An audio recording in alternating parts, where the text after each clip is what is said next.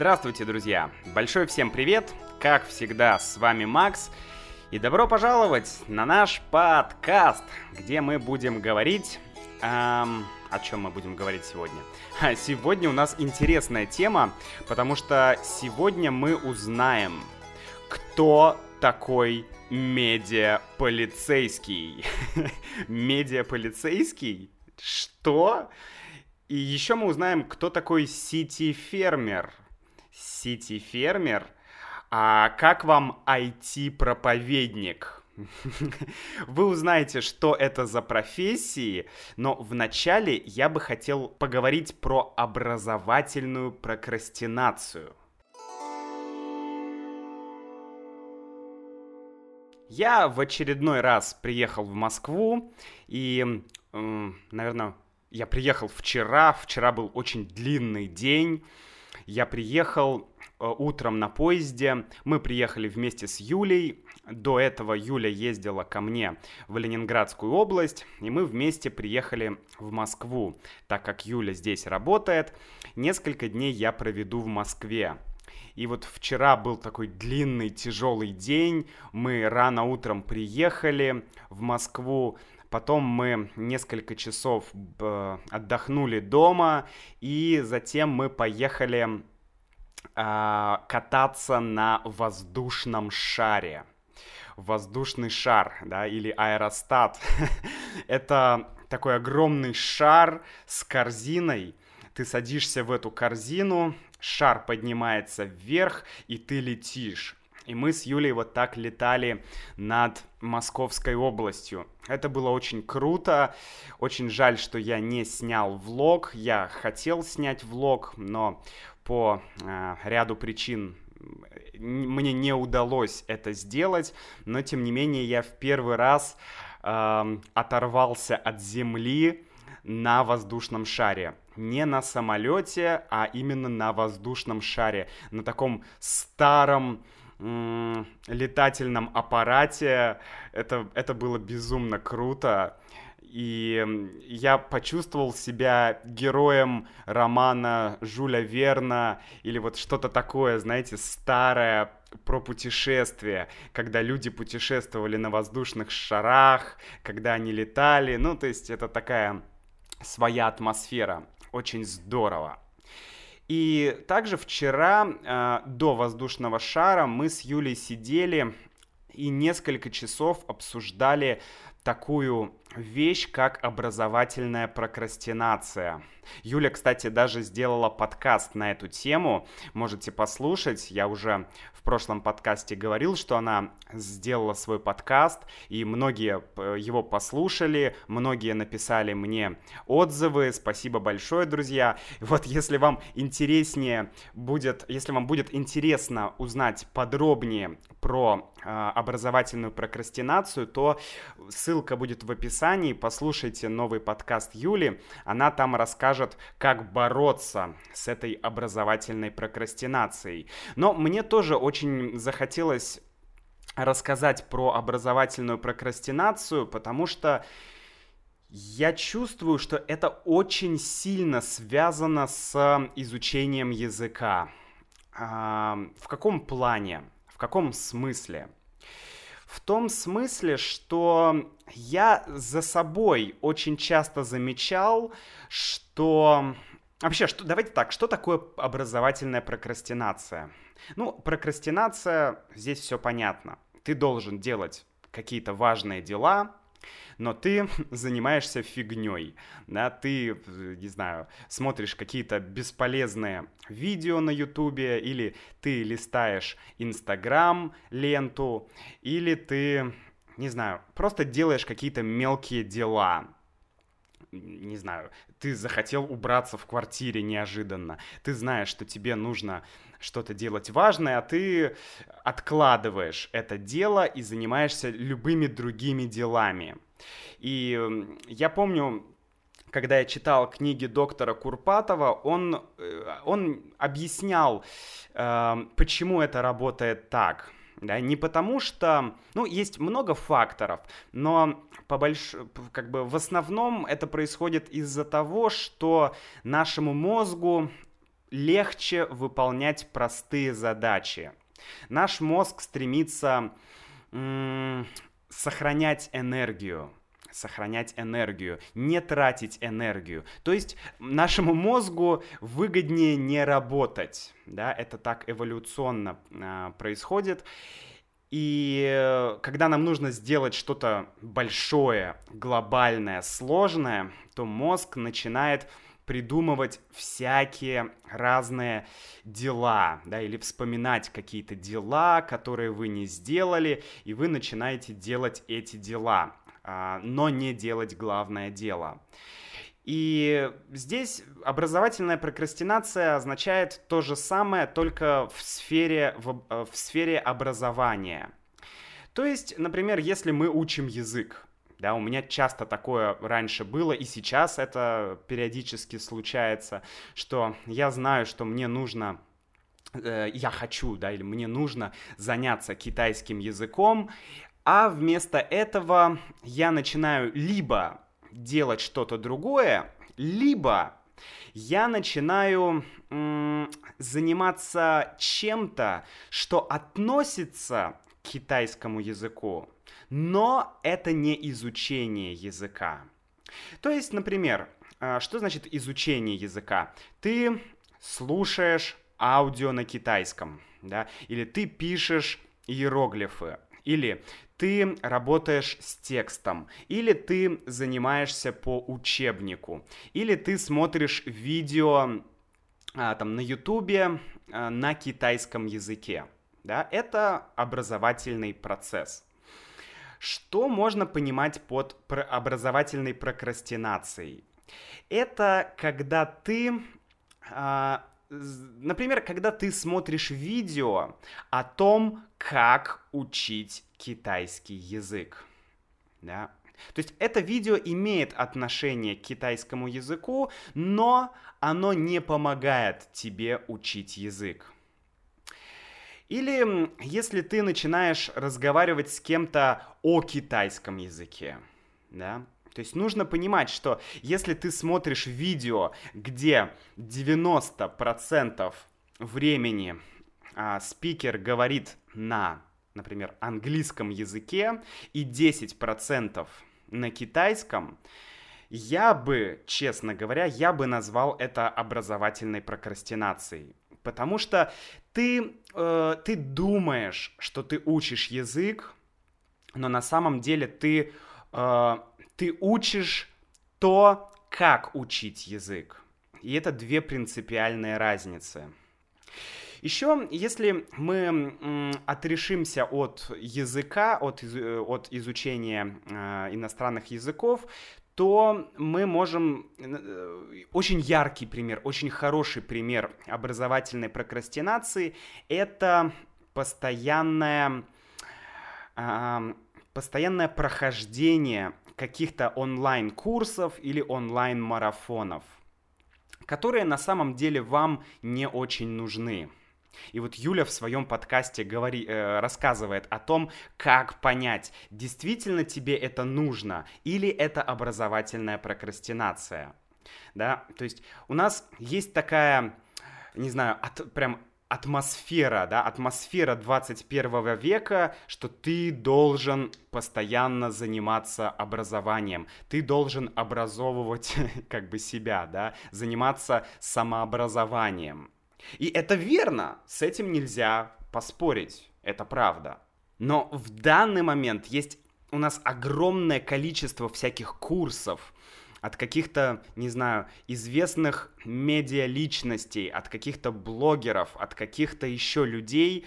И вот это, мне кажется, очень важный навык у человека научиться понимать, что тебе нужно, и зачем оно тебе нужно. Вот это, это реально очень-очень-очень-очень важно, я думаю. Поэтому, если вы изучаете язык, то делайте то, что, свя да, что связано с изучением языка. То есть, например, слушайте аудио, а, пытайтесь понять, слушайте аудио несколько раз. Да? Я вообще предпочитаю слушать аудио только на китайском языке, потому что когда я слышу, что э, в аудио очень много английского и мало китайского, я понимаю, что, скорее всего, я занимаюсь английским языком, а не китайским языком, да, и вот, и это же я пытаюсь воплотить или реализовать в этом проекте э, Russian with Max, что я не хочу э, создавать вот этот контент для прокрастинации.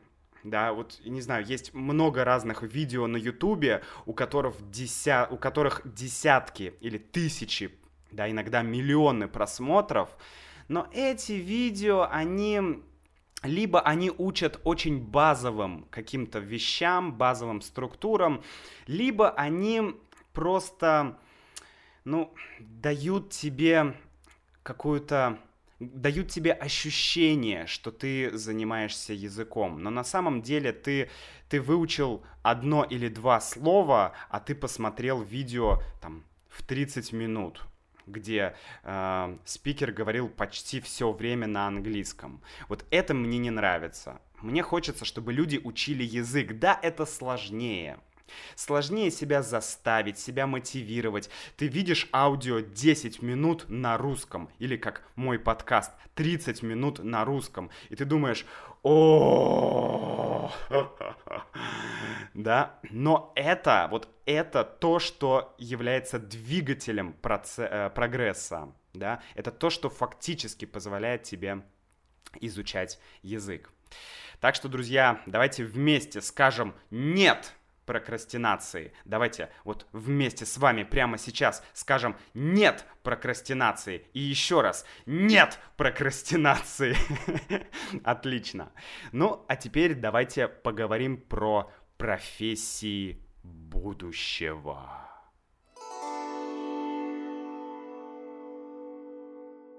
Профессии будущего или профессии настоящего. Хм. Сегодня я вам хочу рассказать про атлас новых профессий.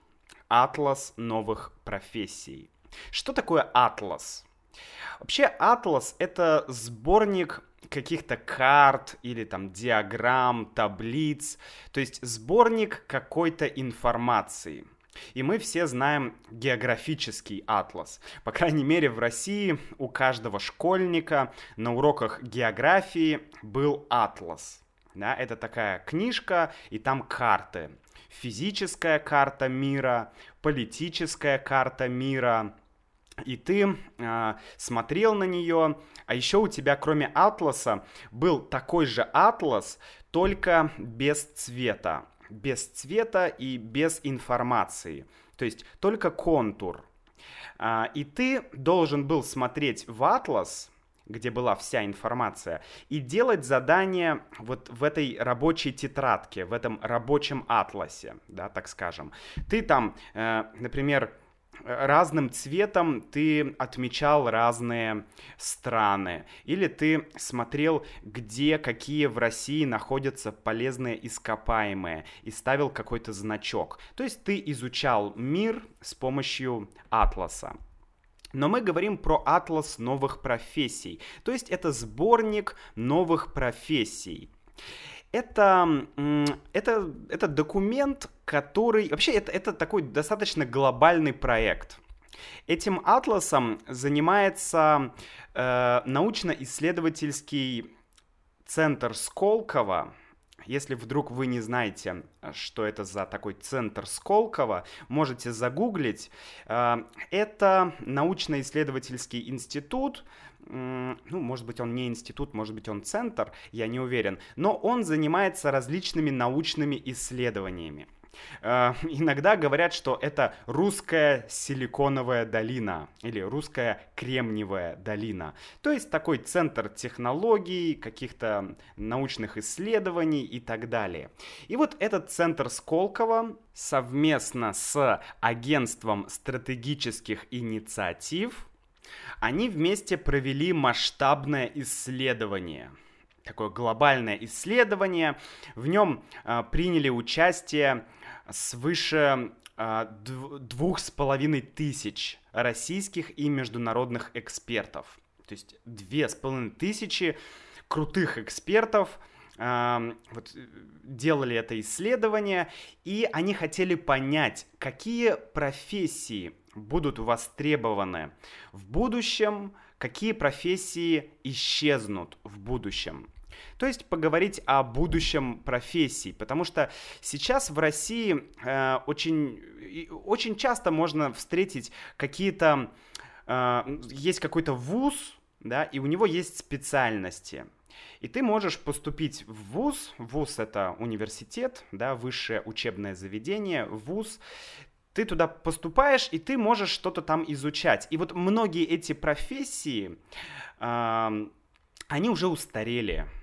Или они очень скоро устареют, то есть станут старыми, то есть станут ненужными, да, они устареют, профессии устареют, они будут никому не нужны. Но при этом наш мир, он так активно развивается, да, технологии сейчас развиваются просто молниеносно, да, технологии развиваются молниеносно. Молниеносно, то есть со скоростью молнии, да, молния. Это когда э, э, молния, вы можете видеть молнию, когда гремит гром, да, э, на улице ты слышишь такой и молния бьет. Вот, это молния. И молния бьет очень быстро. И вот молниеносно означает со скоростью молнии, то есть очень быстро развиваются технологии. Поэтому, конечно, появляются новые э, профессии, какие-то профессии уходят. Но важно понимать, что этот список профессий, который э, называется «Атлас новых профессий», он, э, он прогнозируемый список. Прогнозируемый. То есть это прогноз. Как может быть прогноз погоды, да, э, будет гроза или не будет гроза, будет солнце или не будет солнца. Так есть прогноз э, вот этих профессий, да, прогноз, э, появятся эти профессии или нет. То есть, конечно, это не стопроцентная информация, что вот через 10 лет точно будут вот эти профессии. Но это прогноз, на который нужно ориентироваться. Нужно ориентироваться кому? Для кого нужен этот список? Ну, во-первых, он нужен для вузов, чтобы вузы понимали, э, каких специалистов им нужно готовить, какие образовательные программы будут нужны в будущем в России или, возможно, уже нужны сейчас.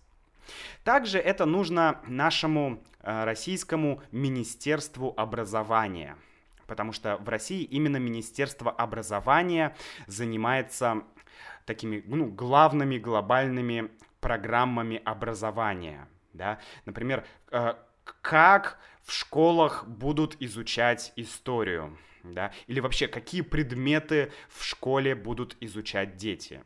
Да? Это все делает Министерство образования. Оно решает, да? утверждает какие-то образовательные программы. Ну и, конечно, это нужно людям, это нужно людям, студентам и родителям, которые хотят, чтобы у их детей была актуальная профессия, да, профессия, которая актуальна, то есть которая нужна в данный момент, которая важна. Потому что даже мы разговаривали с Юлей, и Юля говорит, что даже моя мама сказала мне недавно, что да, действительно, наверное, в скором времени бухгалтеры будут не нужны. А бухгалтер это, э, это профессия, это тот человек, который занимается деньгами в компании. Он платит налоги, он рассчитывает эти налоги, он э, считает, сколько денег компания заработала, сколько денег компания потратила и так далее. Это бухгалтер. И э, так как IT-технологии развиваются молниеносно, да, развиваются очень стремительно, то скоро просто будут программы, и уже есть программы, которые позволяют автоматизировать этот процесс. То есть компании не нужен человек, там не, не нужен, вернее, не так, компании не нужен целый отдел, целый департамент бухгалтеров. Им нужен один человек, ну или два человека, которые будут управлять этой программой, которые будут следить, что эта программа, бухгалтерская программа, что она делает все правильно. И это же верно в других отраслях. Да? Нужны будут э, не исполнители, а скорее управляющие. Да, управляющий бухгалтерской программой. И это уже не бухгалтер. Это уже человек, который понимает и в IT-технологиях, да, ему нужно разбираться с программой, но он знает закон, он знает, как правильно считать, он может проверить эту программу, и, может быть, он сможет что-то внести, да, добавить что-то в эту программу, если чего-то не хватает. То есть это уже, конечно, другой специалист. Да? Здесь мы видим навыки и IT, и навыки бухгалтера, и, может быть, не знаю, навыки менеджера. Ну, в общем, это уже другая профессия. Так вот, атлас э, новых профессий говорит нам, что до 2030 э, года около 57 профессий исчезнут. Да? 2030 год — это такая точка. То есть это 10 лет. Через 10 лет 57 профессий, пух, все, исчезнут, их не будет. Но к этому времени появится 186 новых профессий. Да, новых профессий, и о них мы сегодня как раз поговорим. Также Атлас рассказывает об, э, о тех навыках, о тех навыках, которые нужны для того, чтобы эту профессию получить для того, чтобы ты смог работать в этой сфере или в этой отрасли. Также в Атласе есть список вузов, которые уже сейчас готовят таких специалистов. Да, потому что многие а, профессии Э, в этом атласе, они уже существуют. И некоторые профессии существуют, но нет вуза, где ты можешь учиться. А некоторые профессии существуют и есть вузы, где ты можешь эм, вот, научиться, да, вот, э, где ты можешь стать специалистом, получить диплом э, по этой профессии. Вот, поэтому, конечно, атлас это не стопроцентная информация, да, это прогноз. И, конечно, от, на, на основе этого атласа будет меняться система образования в России. Кстати, если вы хотите посмотреть этот атлас, это сделать очень просто, а, потому что есть сайт он, я оставлю ссылку в описании э, к этому подкасту, э, сайт atlas100.ru, atlas100.ru. Можете зайти, э, там э, на, на, надо только сказать, что этот атлас, он сейчас есть третья редакция этого атласа, то есть третья версия. И вот я сейчас, у меня есть э, PDF-файл, и я смотрю э, третью версию этого атласа. Она новее. Но на этом сайте там первая версия этого атласа. Но это все равно удобно. Там все очень сделано как бы так, э, ну, очень красиво, очень понятно. И самое главное, э, вы можете посмотреть эти профессии и на русском языке, и на английском языке сайт есть в двух версиях. Поэтому это будет вам, может быть, полезно для изучения русского языка. Да, и заодно вы сможете посмотреть, какие профессии будут в будущем. Вот. Конечно, большинство этих названий, названий этих профессий, они будут понятны, потому что это технологии, это современные технологии, и чаще всего они э, имеют корень, корни из английского языка, да, то есть э, это английское слово или это какое-то другое иностранное слово, которое понятно. Да, чаще всего э, просто название, например, City фермер, да, ну это понятно. Я не знаю, почему они не написали э, городской фермер, почему написали сити фермер, но сейчас мы не будем говорить об этом, да. об этом у нас уже был э, отдельный подкаст, да, про заимствование слов. Итак, э, структура этого атласа. Э, структура этого атласа — это 25 отраслей. Да? Отрасль — это сфера. Сфера, э, ну, сфера, в которой ты можешь работать. Это может быть там IT, это может быть финансовый сектор, это может быть медицина. Это все сферы или отрасли а, отрасли. То есть он состоит из 25 э, а, отраслей, и в каждой отрасли, ну, например, вот давайте я от, вот прямо сейчас открою, вот первая медицина. И здесь я вижу, э, не знаю, может быть 10 или более профессий, которые будут в будущем. Потом идет отрасль строительства. Да? Какие профессии будут в сфере или в отрасли строительства? Безопасность, авиация, культура искусства, образование, туризм, медиа и развлечения и так далее. И я нашел э, спис, ну я наш, я выбрал несколько профессий, которые мне показались интересными, и о них я хочу сейчас поговорить.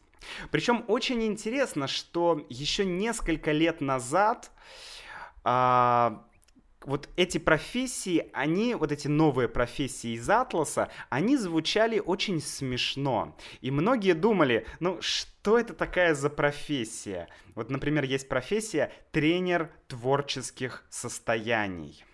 Тренер творческих состояний. Творческих, то есть креативных. Да, тренер креативных состояний.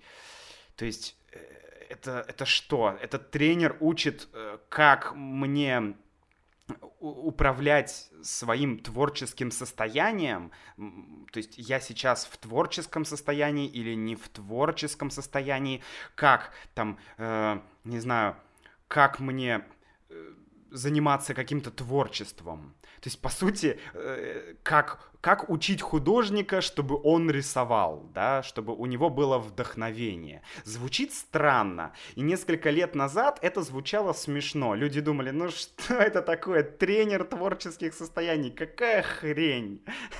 Что за хрень? Но удивительно, что э, буквально недавно Юля говорила мне, что она была на образовательном фестивале, и она встретила человека, человека, который э, дал ей визитку, и там было написано «тренер творческих состояний». Он сказал «Привет, я тренер творческих состояний». И это было прикольно. То есть уже сейчас мы можем видеть очень э, многие из этих профессий реализованными. То есть люди реально посмотрели в этот атлас, они поняли, как можно их навыки и их желание э, развиваться в какой-то профессии, как их можно соотнести с атласом новых профессий. Они выбрали какую-то профессию и начали развиваться. И это круто. Это, это действительно круто. Да? То есть вот этот тренер творческих состояний, он действительно существует. Давайте я прочитаю, что это за профессия. Итак, это специалист по майнд-фитнесу, умеющий приводить людей творческих профессий в состояние потока и в другие состояния, характеризующиеся повышенной креативностью. Он также занимается и развитием осознанности, поскольку одна из важных задач художника – постоянное переосмысление реальности. Звучит интересно, да? То есть, если вкратце, то этот человек помогает людям, э, которые творческие люди, да, там, не знаю, писатели, художники, да даже блогеры, наверное, помогает им вот обрести это состояние, да, потому что часто бывает апатия, ты не хочешь ничего делать, а, я не хочу ничего делать, мне надоело, там, да, снимать видео, записывать подкасты, что делать. И тут приходит тренер творческих состояний и э, слушает тебя и дает тебе советы. Да? в принципе, ну, это ну, это, это действительно нужно. Я думаю, что это нужно, потому что количество творческих профессий, оно, мне кажется, это количество, оно увеличивается. Посмотрите, сколько сейчас блогеров. Сейчас, сейчас почти каждый фотограф, да, каждый что-то фотографирует в Инстаграм. Ну, в кавычках, конечно, фотограф. Каждый писатель, Каждый человек пишет что-то в Инстаграм или в блог или еще куда-то. Да? То есть, э, и я думаю, что эти тренера, эти тренеры, тренеры, не тренера, а тренеры, эти тренеры будут востребованными. Какие навыки и умения нужны этому тренеру? Это здесь все есть в атласе. Итак, первое, клиентоориентированность. То есть ты должен быть ориентирован на клиента, ты должен работать с людьми. И, кстати, второй навык — это работа с людьми. Третий — работа в условиях неопределенности. Интересный, да, навык. Работа в условиях неопределенности. То есть неопределенность означает неизвестность. Ты не знаешь. Ты работаешь, но ты не знаешь, ты не уверен. У тебя нет определенности, нет конкретики. Ты э, это не, так скажем, не математика. Ты не можешь взять 2 плюс 2 равно 4. Это человек, это эмоции. Ты работаешь с состояниями. Да, это, это какая-то неопределенность. И навыки художественного творчества. То есть ты сам должен обладать творческими навыками, да, навыками креативности. Интересно, я вижу, что э, ни один вуз сейчас не занимается обучением таких специалистов. Да, то есть здесь нет каких-либо э, университетов, где можно научиться этой специальности. Хорошо, давайте дальше пойдем. А, следующее это инфостилист.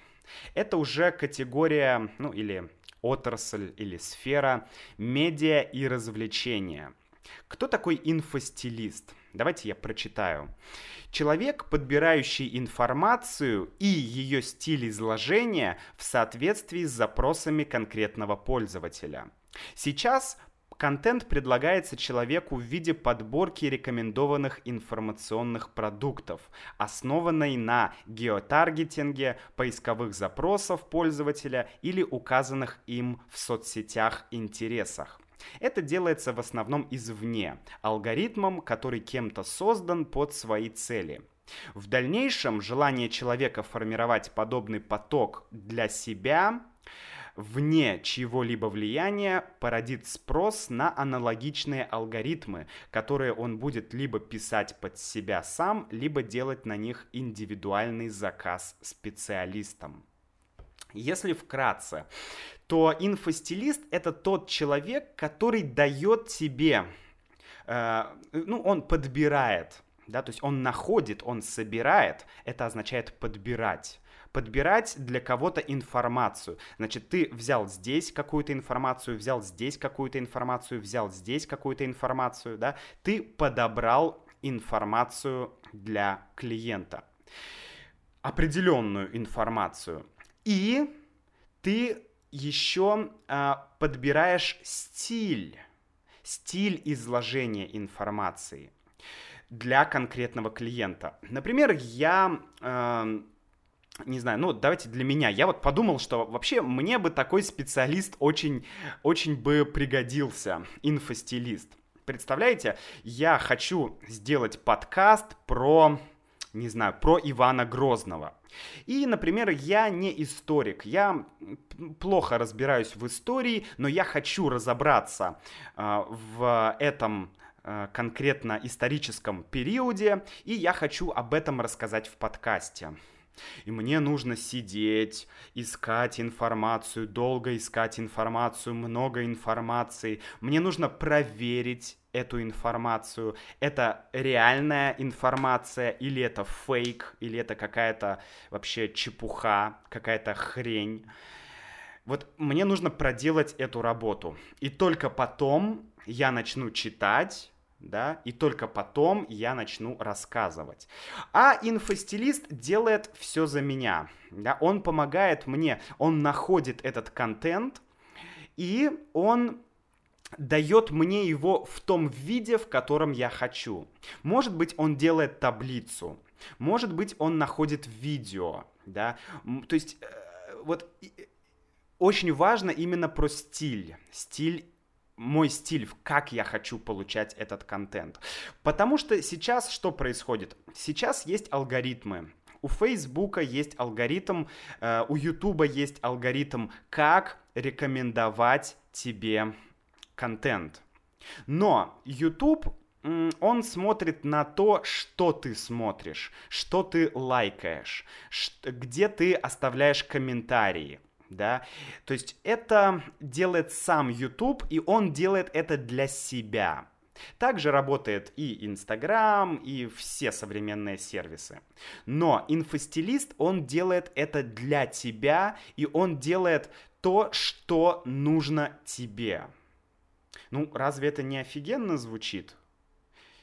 Мне очень понравилась эта идея. И э, я зашел в Google, ввел инфостилист, да, там, допустим, заказать услуги инфостилиста, и я нашел несколько сайтов, где ты действительно можешь заказать себе инфостилиста. Человека, который будет э, находить тебе контент, да, то есть у тебя будет личная лента, личная лента новостей или ну, любого, любой другой информации. Хорошо. А, значит, какие навыки? Ну, давайте посмотрим. Мультиязычность и мультикультурность. То есть человек должен а, ориентироваться в языках и в разных культурах. Дальше. Программирование, робототехника, искусственный интеллект. Ну, видите, здесь это как профессия. То есть, э, если это прям профессионал, то он должен уметь работать с алгоритмами, с искусственным интеллектом, чтобы не просто ты зашел в Google и э, там прочитал первые статьи. Нет, это уже нека- некая экспертиза. Да? Ты должен... Э, провести исследование. Ты должен не просто искать контент, а искать его, проверять, адаптировать для клиента и так далее. Конечно, клиент-ориентированность нужна в этой профессии и работа с людьми. Интересно, да? Ну, давайте еще парочку. Вот мне очень понравилось название «Медиаполицейский» медиаполицейский. Я не буду читать описание, можете прочитать описание сами. Если в двух словах, то это тот человек, который следит за нарушениями законодательства. Э, ну, в медиасфере, в сфере, в интернете. То есть э, этот человек, он смотрит, э, например, у тебя есть блог, и ты там пишешь. И этот медиаполицейский заходит на этот блог, читает, и он смотрит, а, где ты нарушил закон, если ты его нарушил. Например, ты используешь фотографии какого-то фотографа нелегально. Бац, все, ты получил свой тикет, да, ты получил свой штраф, потому что нельзя использовать чужой контент. И сейчас эту функцию в России выполняет Роскомнадзор. Роскомнадзор — это э, организация да, в России, которая занимается э, ну, вот, э, которая отвечает за безопасность в интернете, которая э, следит, чтобы люди не нарушали закон в интернете и так далее. Но в будущем это будут именно, именно такие эксперты-специалисты, да, медиаполицейские. И это хорошо, но с другой стороны это немножко страшно. Представляете, полицейские будут не только на улице, но они будут и в интернете. И, и тебе, э, тебе, за тобой, грубо говоря, за тобой в интернете будут, будет следить полиция, да, звучит немножко страшно. Но я думаю, что ничего страшного здесь нет. И вот как раз следующая профессия, она относится к тому, что я говорил. Это профессия IT-проповедник. IT-проповедник. Вообще слово проповедник относится к религии. Да? Проповедник — это человек, который проповедует какую-то религию или какое-то учение — Например, мы можем сказать христианский проповедник да, или э, мусульманский проповедник. То есть это человек, который рассказывает людям про Иисуса Христа или про пророка Мухаммада и говорит, э, что э, ну, то есть объясняет, объясняет э, религию, да, объясняет это учение. Это проповедник. И проповедники читают проповеди. Проповедь — это как раз речь, направленная на людей, чтобы они узнали, а что на самом деле говорил Иисус Христос, о чем Он говорил. Что он хотел, чтобы мы делали, что он хотел, чтобы мы не делали. И вот здесь IT-проповедник. Еще эту профессию называют евангелист. Да, такое странное название.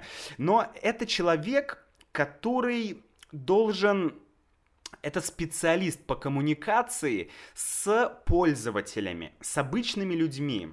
И этот человек должен объяснять людям, что э, какие-то новые технологии, искусственный интеллект или еще что-то, что они не не опасны для человека, что они неплохие, что они нужны человеку и объясняет, как они работают, да, почему не нужно бояться искус... развития искусственного интеллекта, почему не нужно, не знаю, бояться автомобилей без водителя, да, вот этих автомобилей, которые ездят сами, э, почему э, э, а этих автомобилей не стоит бояться и так далее, да. Это достаточно интересно. Ну и давайте еще возьмем какую-то, какую-нибудь специальность. Uh, у меня здесь есть несколько. Вот, например, есть science-художник. Да, science, наука. Science-художник. Это человек, который в своей творческой практике использует научные данные и знания. Science Art не только активно практикуется отдельными художниками, но и поддерживается серьезными учебными заведениями. Э, интересно, что сейчас есть книги, которые пишут люди вместе с нейронными сетями. Есть картины, которые рисуют художники вместе с нейронными сетями. Да, и это тоже профессия будущего да. И самое интересное, что уже есть, я вижу, а, например, школа интеллектуального развития Миллениум. Да, это школа, ну, это школьное образование, это не университет, которая дает такие навыки. Да, то, есть, это, ну, то есть уже можно где-то э, начать обучение в этом, в этом направлении. Да, это достаточно интересно. Так.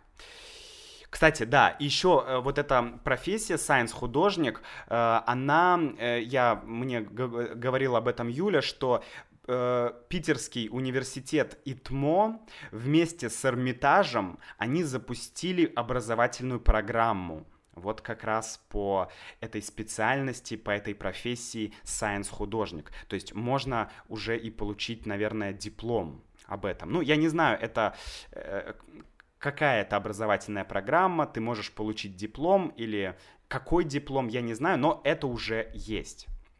Ну и давайте последнее, последнее, наверное, это ну, сити-фермер, я думаю, понятно, да, сити-фермер — это человек, который, это фермер, который выращивает что-то в городе, там, на крыше дома, например, или э, где-то, не знаю, это вертикальные фермы, например. Э, то есть основная суть — это фермерство в городе. Не знаю, для меня это звучит странно, но, но это возможная возможная профессия в будущем. Ну и последнее, про которую я расскажу, это оценщик интеллектуальной собственности. Оценщик интеллектуальной собственности. Интеллектуальная собственность — это то, что ты придумал, то, что ты сделал сам своей головой, своим интеллектом. Это может быть и видео, и э, книга, статья, то есть все, что ты сделал своей головой. И оценщик — это тот человек, который оценивает, а сколько реально стоит, не знаю, вот э, эта статья, да, или сколько стоит вот эта идея. Потому что идея — это тоже интеллектуальная собственность. Сколько стоит эта идея? А сколько стоит эта бизнес-модель?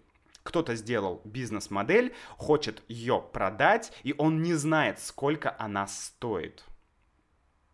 Поэтому есть оценщик, человек, который оценивает, который дает оценку каким-то идеям. Да? То, интересно, сколько стоит моя идея? Я придумал какой-то проект, да, у меня есть бизнес-идея, сколько она стоит? Тоже интересная тема, друзья. И на этом я заканчиваю наш подкаст. Вот, если по хотите подробнее чуть-чуть узнать про образовательную прокрастинацию, послушайте подкаст Юлии.